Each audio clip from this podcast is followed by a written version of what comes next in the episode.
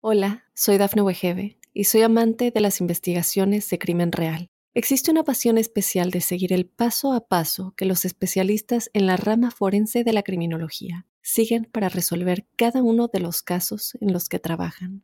Si tú, como yo, eres una de las personas que encuentran fascinante escuchar este tipo de investigaciones, te invito a escuchar el podcast Trazos Criminales con la experta en perfilación criminal, Laura Quiñones Orquiza en tu plataforma de audio favorita. Para ti que naciste bajo el signo de Aries, un saludo muy especial. Yo sé perfectamente que tú quieres que todo en tu vida camine con velocidad y que tenga una gran intensidad y sobre todo de asumir papeles protagónicos, que es algo característico a tu propia naturaleza. Y pues sucede que estamos ante un mes en el que la gran prioridad se ciñe a las sugerencias de las alianzas que pueden erigirse. Así que eh, la palabra clave de este mes es la alianza, el acuerdo, la vinculación al otro.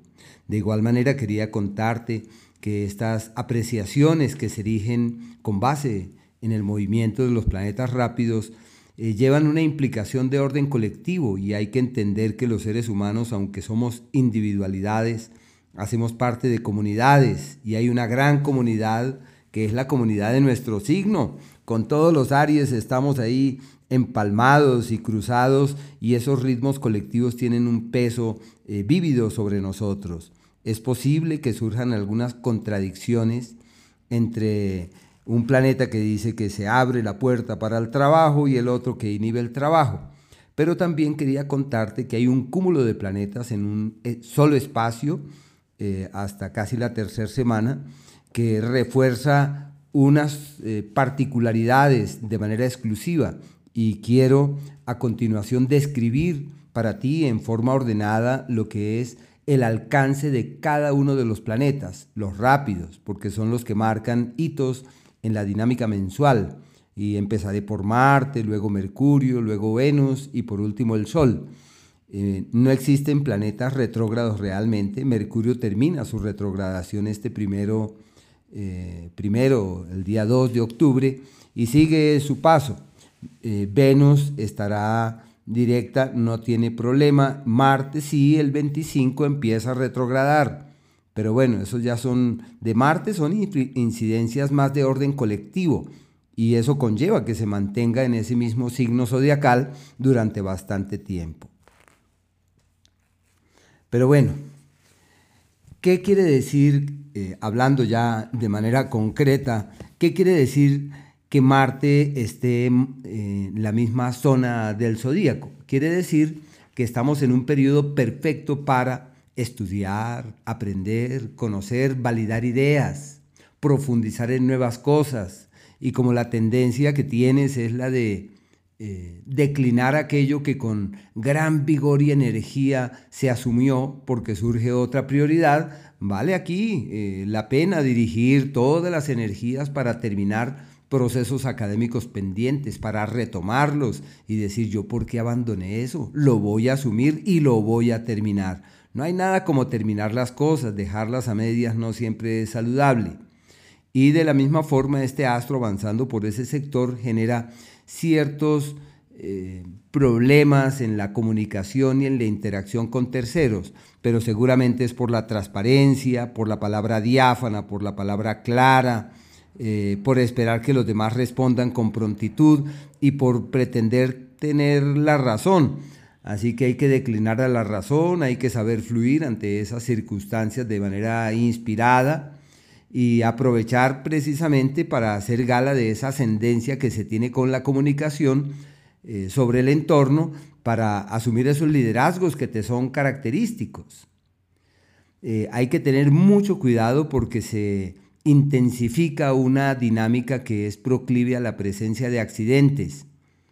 Eh, los viajes, el carro, el vehículo, no estamos en un tiempo para cambiar de vehículo, para comprar uno nuevo para aventurarse a decir voy a invertir en temas de transporte. No, se requiere más bien de prudencia, es una época de mesura, hay que saber llevar las cosas de manera sosegada y pausada.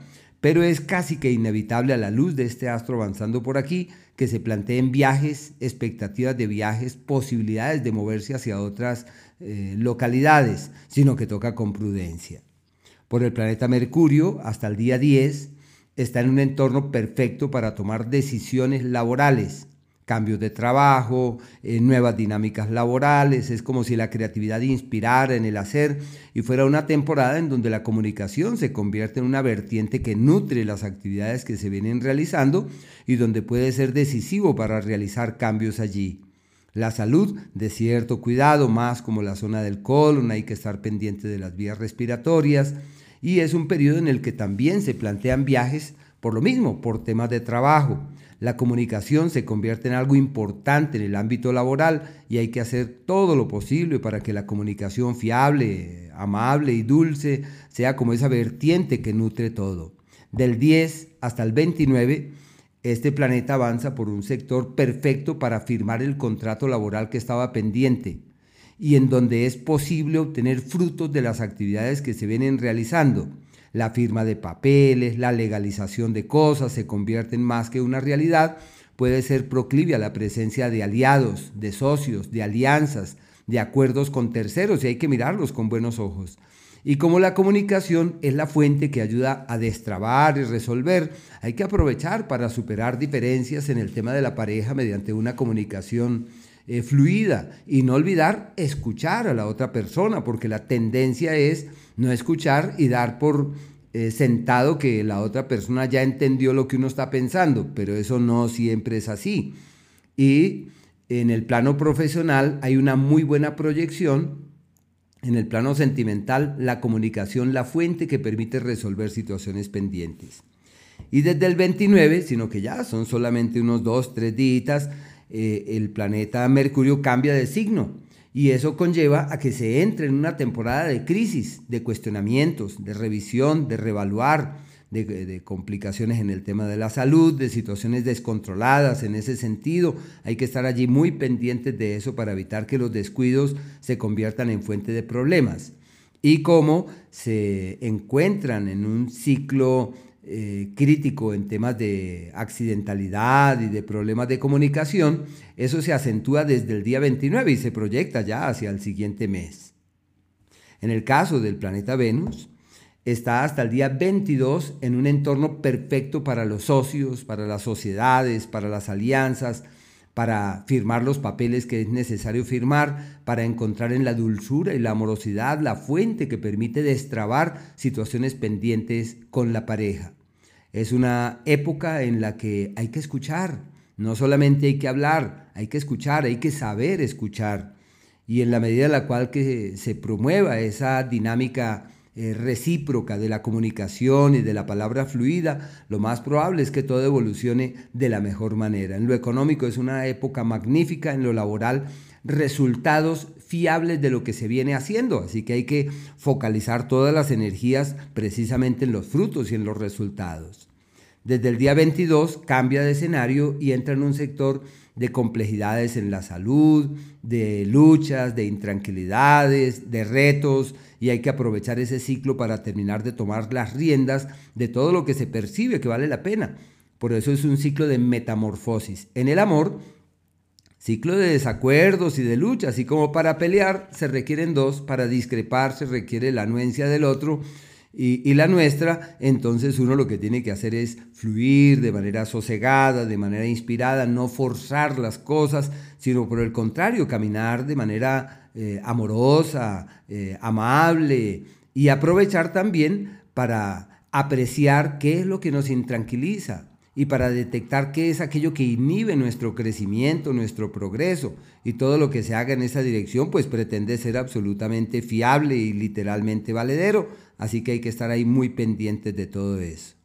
Por el Sol, hasta el día 22, están en un periodo perfecto para el amor.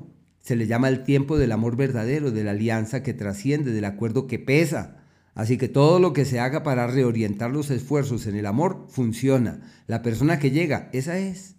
Lo que se decida, eso fluye.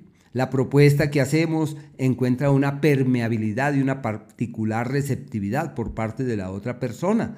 Así que una temporada muy bonita para rescatar, reforzar, afianzar, reiterar. Y también, al margen de eso, hay frutos de lo que se viene haciendo, hay éxitos en el plano profesional, hay resultados de las actividades en las que se ha venido haciendo énfasis de tiempos pasados. Y el día 22 cambia la historia, porque este astro entra en el eje de la crisis histórica.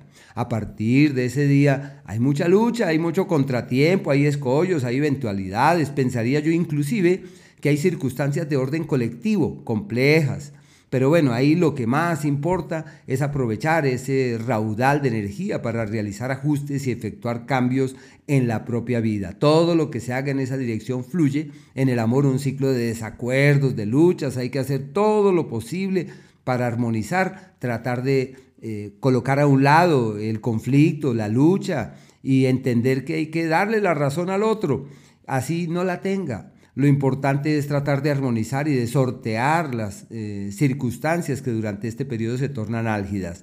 Y la salud, de mucho cuidado, porque ya hay pues casi tres astros avanzando, eh, extendiéndose este ciclo hasta el mes que viene. Eh, por un sector que es fuente de malestares. Aprovechar eso sí para decir quiero cambiar esto, quiero transformar de mi vida aquello otro, no puedo seguir así y por eso se le llama el tiempo del despertar de la conciencia y de la verdadera metamorfosis. Así que bueno, esas son como las prioridades que se esbozan para este mes. Yo solamente espero que puedan magnificar esas dos prioridades que se plantean, como son las alianzas hasta fin de mes y a partir de allí las crisis, los cambios y el despertar. Hola, soy Dafne Wegebe y soy amante de las investigaciones de crimen real. Existe una pasión especial de seguir el paso a paso que los especialistas en la rama forense de la criminología siguen para resolver cada uno de los casos en los que trabajan. Si tú, como yo, eres una de las personas que encuentran fascinante escuchar este tipo de investigaciones, te invito a escuchar el podcast Trazos Criminales con la experta en perfilación criminal, Laura Quiñones Orquiza, en tu plataforma de audio favorita.